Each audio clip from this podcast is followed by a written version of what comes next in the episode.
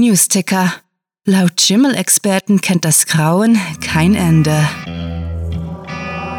Willkommen zum Cluecast Horrormonat. Bis Halloween wöchentlich neue Horrorgeschichten, die euch immer und überall bestialisch unterhalten. Besucht den Schrecken auf cluewriting.de und entdeckt Literatur in kleinen Happen zum Lesen und durch den Gehörgang. Und jetzt viel Spaß mit der Kurzgeschichte.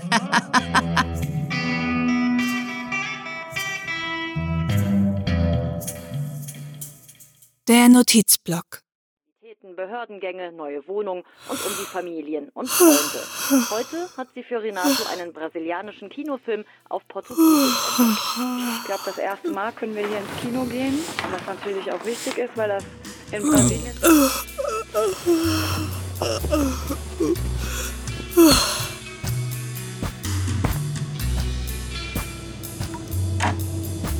Ihre nackten Füße streifen über den Teppich. Das weiche Gewebe ist angenehm, wie eine Massage für ihre Zehen, die seit 6 Uhr in der Früh in High Heels steckten.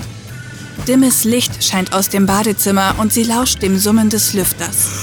Von einem Gähnen übermannt bleibt sie auf der Schwelle zum Schlafzimmer stehen und lässt ihren Kopf kreisen, bis sie ein wohliges Knacken vernimmt. Du bist schon im Bett?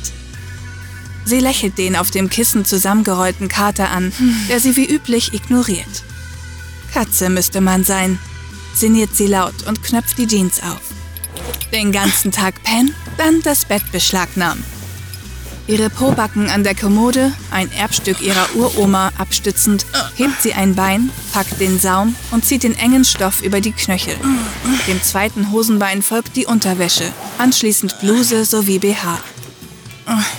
Anspannung überfällt sie, springt sie regelrecht an und ein ominöses Gefühl macht sich breit. Erneut lockert sie ihr Genick mit einigen Streckbewegungen, schlüpft hurtig ins Nachthemd und geht ins Bad.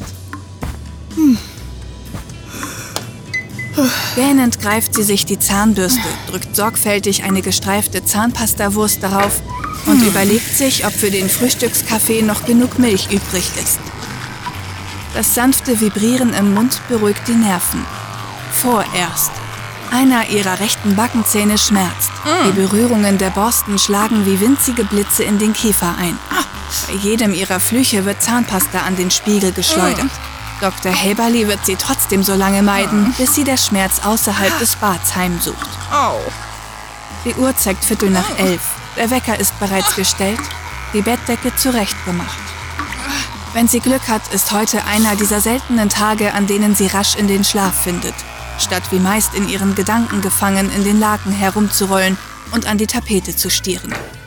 Sie spuckt aus, trinkt einen großen Schluck vom Wasserhahn und spült die Zahnbürste ordentlich sauber, ehe sie sie in der Ladestation platziert. Sich die Zunge rausstreckend hält sie das Handgelenk hoch und schielt auf den Fitness-Tracker. Nach einem so langen Tag hatte sie eigentlich mehr Lob vom digitalen Überwacher erwartet, aber anscheinend stimmte ihr Empfinden nicht mit der Realität überein. Enttäuscht legt sie den Tracker auf dem Notizblock ab, welchen sie auf dem Spülkasten deponiert hat, und dreht den Hahn auf lauwarm. Sie besitzt hunderte dieser Blöcke, überall verteilt in der Wohnung, im Auto, Büro und in jeder Tasche.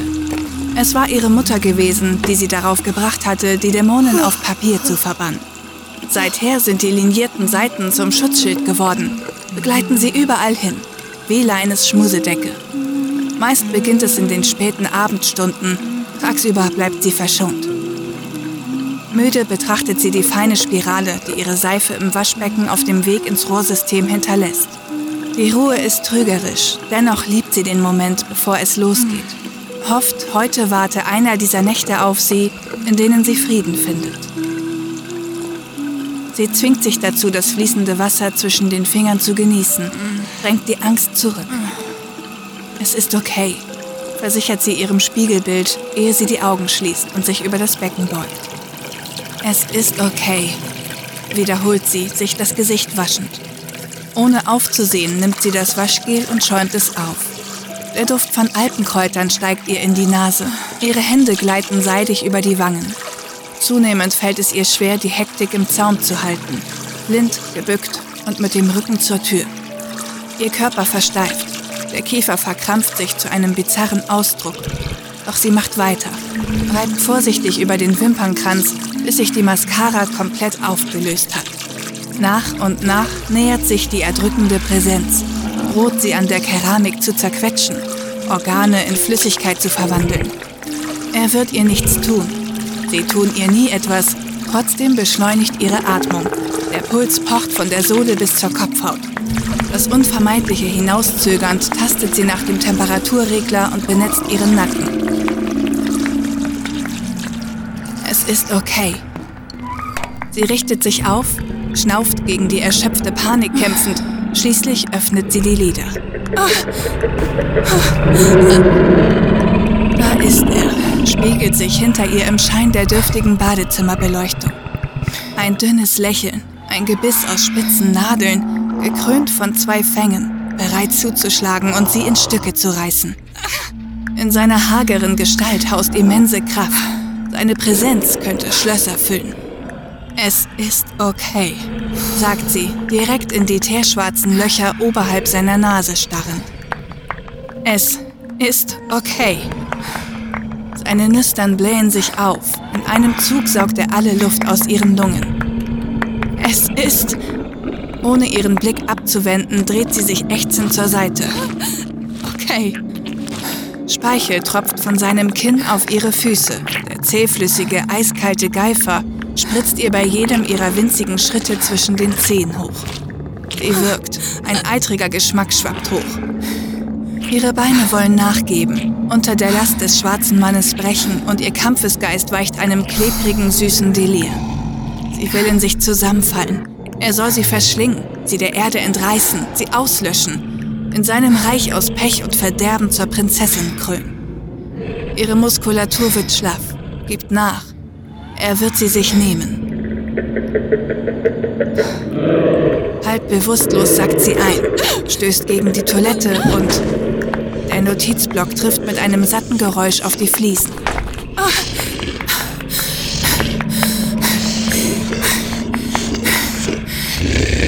Nein! Sie hat nicht vor, vor ihrem eigenen Hirngespinst zu kapitulieren. Nicht mehr. Nie mehr. Ein Grinsen schleicht sich auf ihre Lippen, als sie den Block zu fassen bekommt. Es ist okay, meint sie dunkel und löst den Stift aus der Schlaufe. Du musst sterben. Mit Tinte kettet sie ihn aufs Papier.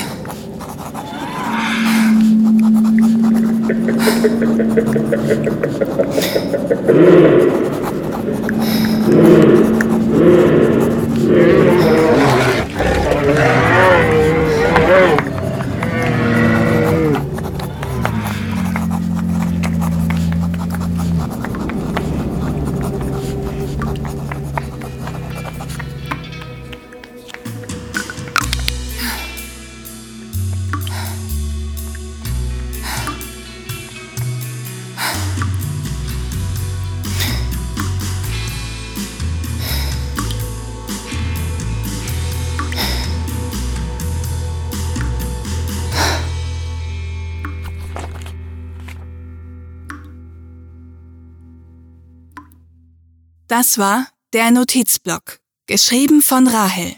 Für euch gelesen hat Nadine Most. Diese Kurzgeschichte wurde nach einer Titelvorgabe verfasst.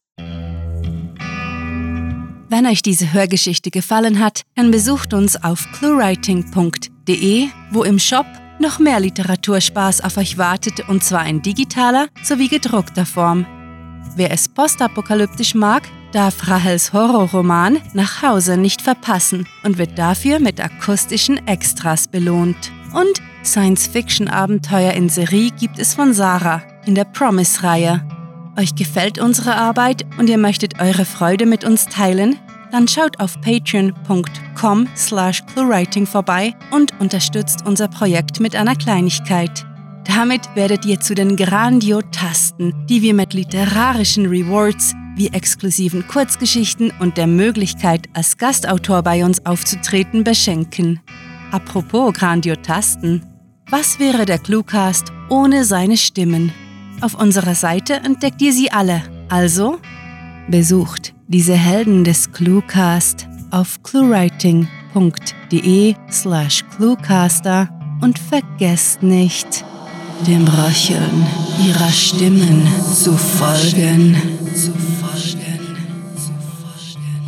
Das war es für diese Folge und wir verabschieden uns mit dem Cluecaster-Kampfschrei. Mit fantastiliardischem Dank fürs Zuhören und den blutigsten Wünschen.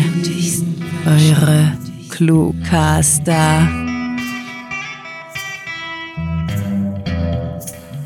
Das Grauen ist real für alle, die jemanden in der Öffentlichkeit popeln sehen. Der Cluecast ist eine Produktion der Literaturplattform ClueWriting. Für Feedback, Anregungen, Literatur und weitere Informationen begrüßen wir euch jederzeit auf www.cluewriting.de. Grandiotastischen Dank.